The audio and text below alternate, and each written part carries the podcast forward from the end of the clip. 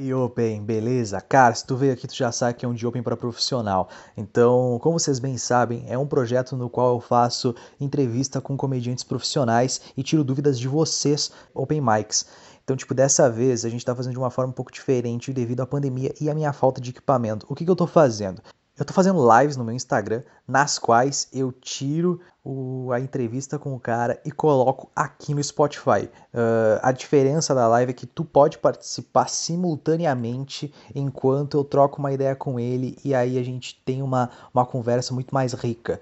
Você também pode mandar antes da entrevista e também você pode não assistir a live, porque sinceramente vai vir para cá. Então, tipo assim, é tudo o que vocês precisam uh, em, de duas formas diferentes. Ou se você quiser participar, ou se você não quiser. É muito simples. Caso tu queira participar, a gente está com o Instagram agora, arroba de Open para Open, tá? A próxima live vai ser agora domingo, dia 5 de julho, e a gente vai fazer com o Teteu Severo, TikToker e Open Mic, cara. O que que acontece? O Teteu, ele é um TikToker de 300 mil seguidores e tá dando muito bom lá e a gente vai falar sobre criação de conteúdo. Então, dessa vez, eu vou pedir aqui para o nosso editor rodar a vinheta.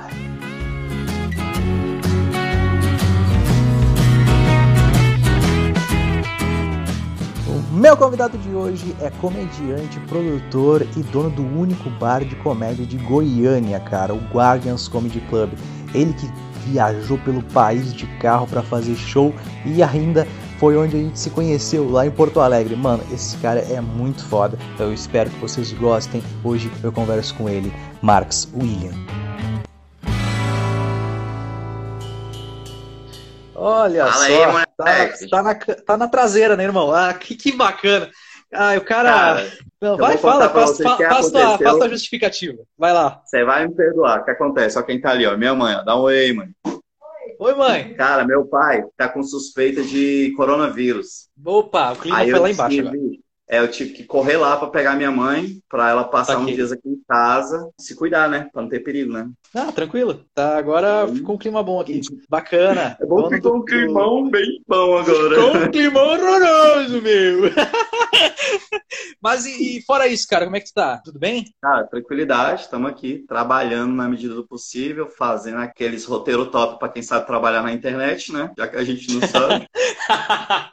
é, né? Tá foda, mano. Tá foda, mano. Estamos trabalhando Tipo- aí, estamos firme ainda. É, tamo na mesma, né, cara? Porra, voltei pra, pra Santa Maria, mãe. Voltei. Tive que É, voltar, é isso. Na verdade, tá todo mundo voltando, cara, pra, pra... porque São Paulo não tá muito seguro. E todos os humoristas que eu conheço, que não são de São Paulo, cara, 70%, 80% voltaram pra cidade natal. Jameson Carvalho, Thiago Santinelli, Giovanna Fagundes, Stephanie Marques, tudo voltou pra cidade Sim. deles aí. Sim, sim, sim, sim, sim. Bom, explicando pra quem tá chegando aqui pelo, pelo teu Instagram, aqui a gente vai falar, tipo, basicamente sobre, sobre a tua pessoa mesmo, Marcos. Tipo, basicamente o de Open para profissional. A gente vai trocar uma ideia sobre referência, sobre cena de comédia, sobre como tá lidando com, com a questão da pandemia e tal. É basicamente isso, cara. Então a primeira pergunta que eu tenho pra ti é há quanto tempo tu tá na comédia e por que tu quis ingressar nela? Cara, eu tô na comédia vai fazer cinco anos já. Entrei, sempre fazia uns esquemas de comédia já. Eu era da igreja, mano. Era aqueles evangélicos Ah. top mesmo. E lá tinha um grupo de comédia, tinha um grupo de teatro, na verdade, chamado Jocum, que é, um, é a, maior, a maior organização do Brasil, que ele é no Brasil inteiro. E a gente pegava algumas peças deles para adaptar para nossa igreja, que era um pouco menor e tal. Só que eu comecei a pegar algumas peças deles que era meio drama e comecei a adaptar pro lado da comédia, que era a minha veia cômica,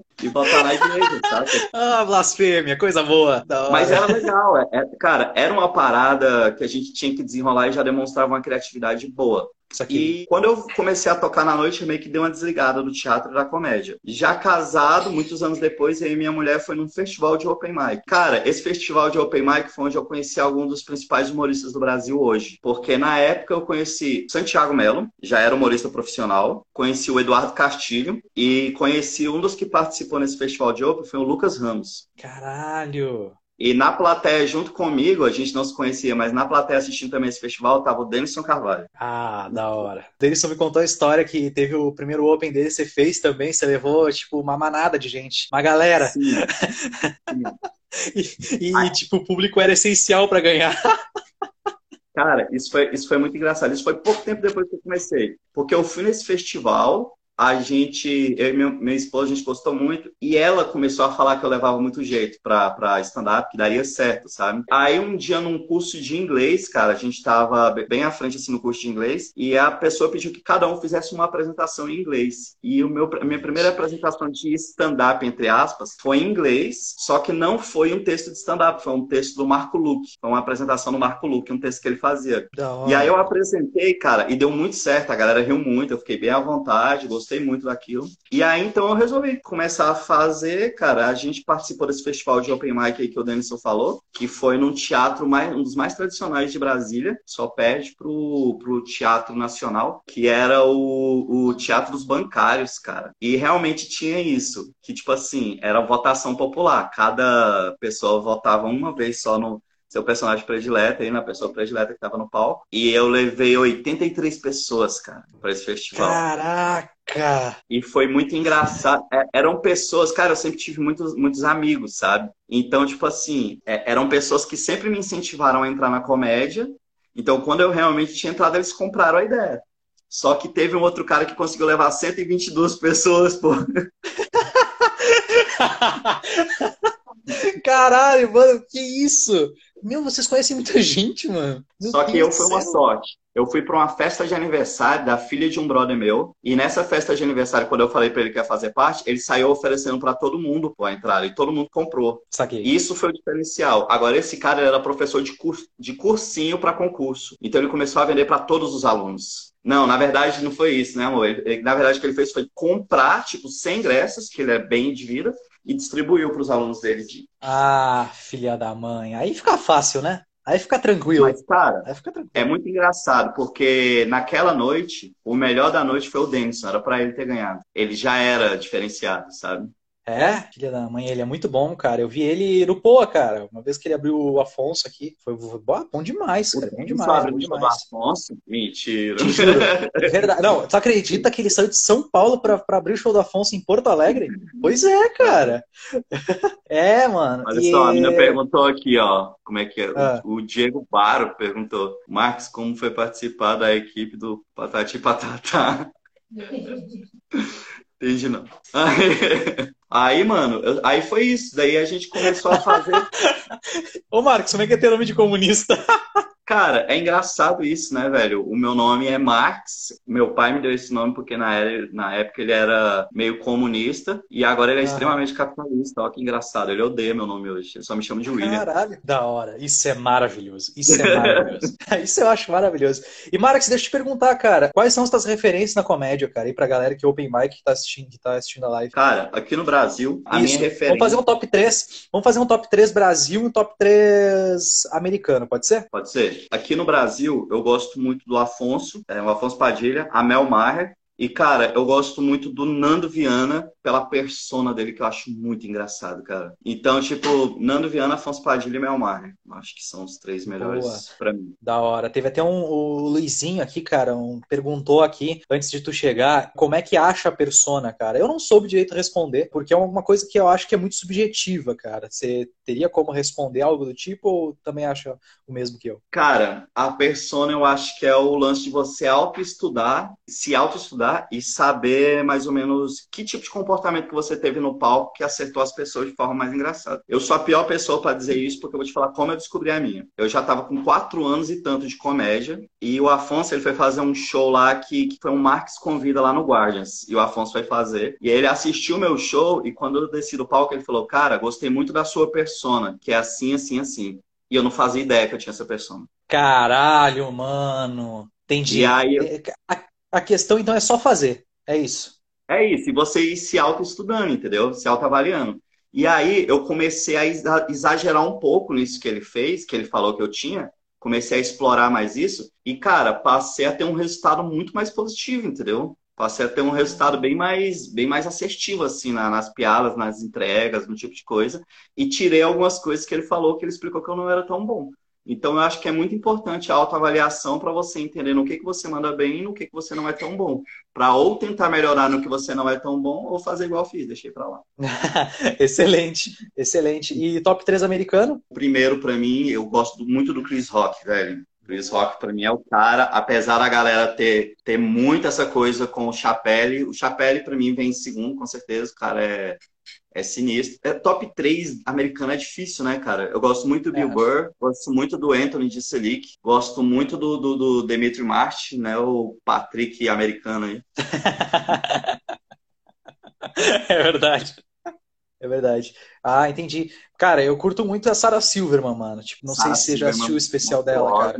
Pra mim, Nossa. eu acho ela um absurdo. Porque, assim, eu não sei se você assistiu o, o, o, especial da Hannah Gagsby, o Douglas. Não. Cara, eu vou te, até te confessar um negócio. Eu tenho uma dificuldade para ver os stand-ups gringos. Eu vejo os caras que mais me chamam a atenção. Eu, eu sou dislexo, cara. Eu tenho dislexia. Então, para eu ler, é complicado. Então, o que, que, eu faço? O Chris Rock, como ele tem um timing um pouco mais lento agora, não o Chris Rock antigo, o, o atual, ele tem um timing um pouco mais lento. Então, para mim, eu consigo assistir o especial inteiro sem precisar de pausar para entender a piada e voltar. O Anthony Jeselnik é a mesma coisa. O Bill Burr um pouco. O, o, o Chapelle com certeza. Então, assim, você vê que todos os que eu falei são caras que têm um ritmo um pouco mais desacelerado, Lento. entendeu? Realmente, realmente, realmente. Entendi, entendi, entendi. Eu tenho déficit de atenção, então às vezes eu tô assistindo e eu simplesmente esqueço por que eu tô assistindo, tá ligado? Tipo, eu tô assistindo e aí, tipo, é, e aí do nada eu pauso e vou, vou olhar o celular que se foda, tá ligado? Pá, é, é, é assim, é uma merda. Kevin Rush, pra mim, cara, eu não aguento assistir cinco minutos, pô.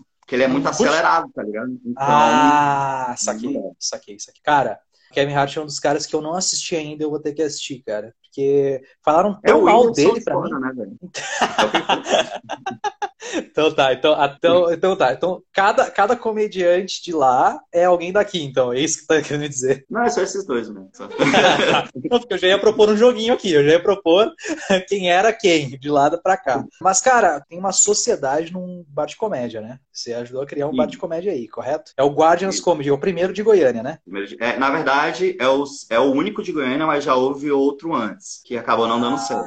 Entendi. Só que, cara, Entendi. não deu certo não pela administração, deixar isso bem claro. O dono de lá era o Eduardo Castilho, que não sei se ele tá fazendo comédia, ele tá morando na Europa agora, mas era um excelente humorista. Teve um problema lá, né, administrativo lá, parece que sofreu um golpe, um negócio assim. E aí acabou tendo de fechar o bar. É, que é o Benjamin, na verdade. Foi o Benjamin Comedy Club, depois se tornou o Goiânia Comedy Club, era o mesmo comedy. E aí fechou. Mas aí quando eu topei lá, a gente começou a fazer um show nesse bar lá, que era o Guardians, era o Empório Pub lá. Só que quando a gente entrou, tipo, tipo assim, a, a, diferença de público que dava nos dias de show de comédia para algum dia de uma banda era absurdo. Uhum. Dia de uma banda dava tipo 20 pessoas, no dia de show de comédia dava sold out. Caraca! Cheguei, e aí eu cheguei e fiz a proposta pro dono, se ele não queria fazer uma sociedade lá no, no, no Comedy Club, e cara, o cara nem pensou duas vezes, assim, ele já estava muito inserido já, já estava bem encantado com a cena, e é um cara incrível, assim, bem, bem tranquilo para trabalhar, que e é um cara que apesar de se apaixonar pela cena, assim, também. Que da hora. E tipo, a gente sabe que, que comedy é um catalisador de cena no momento que tem um comedy, tu cria, tu acaba criando uma cena no sentido de, tipo, vai ter open mic lá, do sentido de que tu vai ter novos comediantes, tu vai começar a produzir novos comediantes, porque é um fácil acesso, querendo ou não. Visto isso, como tá a cena aí, não no sentido de open mic, no sentido de evolutiva, porque a última vez que a gente conversou, a cena tu tava dizendo que, tipo, tinha uns caras que estavam surgindo, mas estavam se formando ainda enquanto comediante.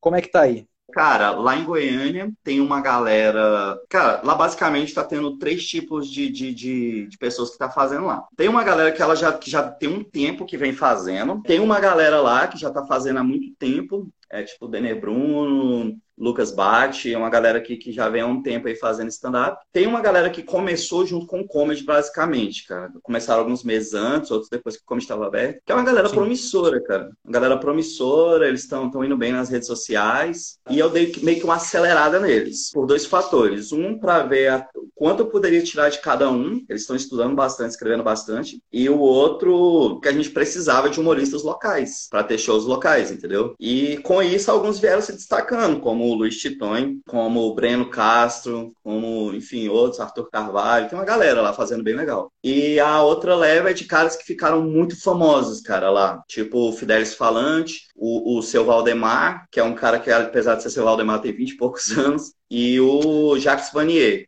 que, que são caras que ficaram extremamente famosos, mas que também deram uma força muito grande pra gente lá no Comedy, sempre divulgando e colando lá. Então, assim, realmente criou uma liga dessas três turmas aí, o Comedy Club porque acabou sendo um lugar onde todas as pessoas sempre estavam colando para fazer show para conhecer, trocar ideia. Entendi, entendi. Cara, que da hora, cara, que da hora mesmo. Isso é muito da hora que tá fazendo aí com a cena daí, porque pode abrir espaço para outra pessoa abrir um comedy no futuro, né? Deu para ver que muitos comediantes gostam do Guardians, tá ligado? Tipo, o seu Valdemar eu conheci pelo vídeo do, dos outros que teve, com o Gil, com a Mari, com o Camejo que teve aí no Guardians, que hum. foi da vídeo engraçado, mas sempre me falaram que o, que o Guardians é muito parecido com o Boteco Comedy, nesse sentido, Sim. assim, que é muito de é um lugar bem acolher rústico. o comediante, isso. É um lugar rústico, é um lugar que aparenta ser pequeno, mas cabe uma quantidade boa de pessoas. Quantas pessoas cabem? 125 antes da pandemia, né? O último show que a gente fez lá, minha mãe chegou aqui, ela tava até até perguntando, eu tenho um cartaz do último show ali, que foi o show com o Santiago Melo. Foi o solo dele lá. A gente colocou 60 pessoas, que a gente já tava preocupado já com a pandemia, entendeu? Entendi. Aí a gente já colocou as mesas afastadas e a gente colocou 60 pessoas. Mas tinha uma quantidade, dá para colocar uma quantidade legal de pessoas, a gente fez um ambiente tipo, bem agradável, bem aconchegante. E o mais importante, cara, lá, que tinha acontecido no Guarda, é que as pessoas já estavam colando para ver o show,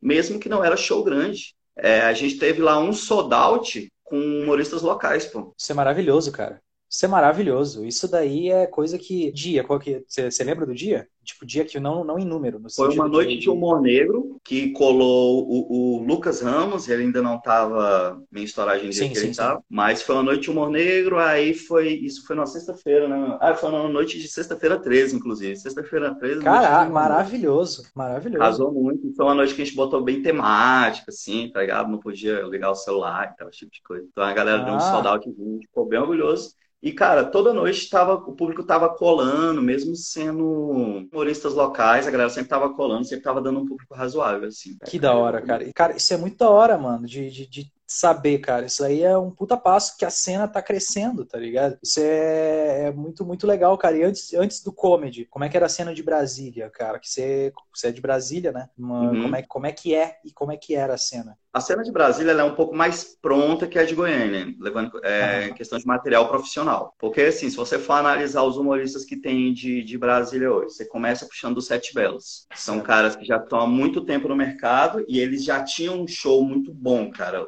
Quando eu comecei, eu dei essa sorte. Já tinha um show do Sete Belos, onde a gente já fazia show com os principais humoristas do Brasil, saca? Pra você ter uma ideia, minha estreia no palco foi com o Emerson Ceará no palco. Aí depois eu fiz show com o Di Lopes, fiz show com o Afonso Padilha, Marrom, cara, fiz show com muita gente grande, Cambota. Então, isso aí ajudou muito. Essa era a cena de Brasília quando eu comecei. Depois ela deu uma caída, porque o Sete Belos parou de fazer. Eram dois shows, cara, por semana desse, desse nível, em dois bares diferentes que o Sete Belos produzia. Quando o Sete Belos parou de fazer, deu uma caidinha em Brasília, só que, cara, surgiram muitos humoristas bons, cara. Eu posso te falar aqui vários, ó. Emerson Carvalho, Lucas Ramos, Stephanie Marques, Thiago Santinelli, Magno Martins, ah, os meninos do Sete Belos, né? Tem o Lucas Moll, Saulo Pinheiro, Daniel Vilas Boas, Paulo Mansur, Leone das Fontes, tem a Nini Magalhães, que surgiu agora com uma força absurda, ela é muito boa. Eu vi a Nini, cara, ah, vi a Nini tem, mamacita. E aí tem cara. o Diego Rachichong, tem o Buiu, Perpétuo, tem, tem uma galera boa, cara, que eu levo eles muito, inclusive, para fazer lá, no, no, lá em Goiânia. Oh, e, cara, a nossa, é, a nossa ideia é que, tipo assim, aí a gente ainda tinha um show aqui no Empório Santo Antônio, que a gente herdou do Sete Belos, né, esse local, que era um show muito bom, o Magno Martins também produzia dois shows, então, tipo assim, tava tendo três shows por semana em Brasília antes da pandemia, então tava indo bem também. Caraca, que da hora, cara. Boa, muito da hora saber que tá, o stand-up expandiu muito aqui no país, cara. Isso, eu, eu acho isso muito foda, cara muito foda mesmo. Tu também deve achar isso porque tu, tu, tu produz nas duas cidades, né? É, mais ou menos, eu diria. Hum. Porque, cara, a minha esposa, ela, ela, praticamente produz um show de Brasília inteiro. Eu colo no dia para ajudar na questão, assim, de algum problema que possa ter, entendeu? E tal. Entendi. Mas ela, Entendi. ela passou a me ajudar com toda a área de divulgação, marketing, tudo de redes sociais, tanto de Goiânia quanto de Brasília. Ela assumiu isso e deu uma facilitada boa. Ah. Aí foi quando a gente começou a pegar shows maiores pro teatro aqui em Brasília. A gente começou a produzir a Bruna, o Rodrigo Marques, Cambota aqui em Brasília. Tinha começar a fazer antes dessa pandemia vir aí, dar uma, um fogo na gente. cara, nem me fala, cara. Eu também tô muito chateado. Pra mim, tá, tô, tô, tô muito chateado com essa pandemia, tu não tem noção. Mudou minha vida de novo, né, cara? Tipo, mudou de um jeito que tu não tem noção, assim. Tem perguntas de open mics que mandaram antes da live, antes da live rolar, durante a semana eu deixei, eu deixei uma caixa de perguntas, diversas perguntas, duas pessoas que mandaram sobre questão de, de, de, de comédia mesmo. Na questão, o Gabriel Rota, que é open mic, ele perguntou quando, quando que tu sabe ou quando que tu deixa de ser open mic. Essa é uma pergunta bem engraçada. É a mais... É a mais é a popular. O open mas... mic mais se faz, é. Quando você tiver um show de 15, 20 minutos que você sabe que seja seguro. É basicamente Porque como é que eu, que eu costumo simplificar isso? O que que diferencia o, o um engenheiro estudante para o um engenheiro profissional? O fato dele poder assinar embaixo que ele vai entregar um serviço bem feito, entendeu? Caralho. Uhum. Como é que você vai cobrar por um serviço que você não sabe se você vai entregar 100%?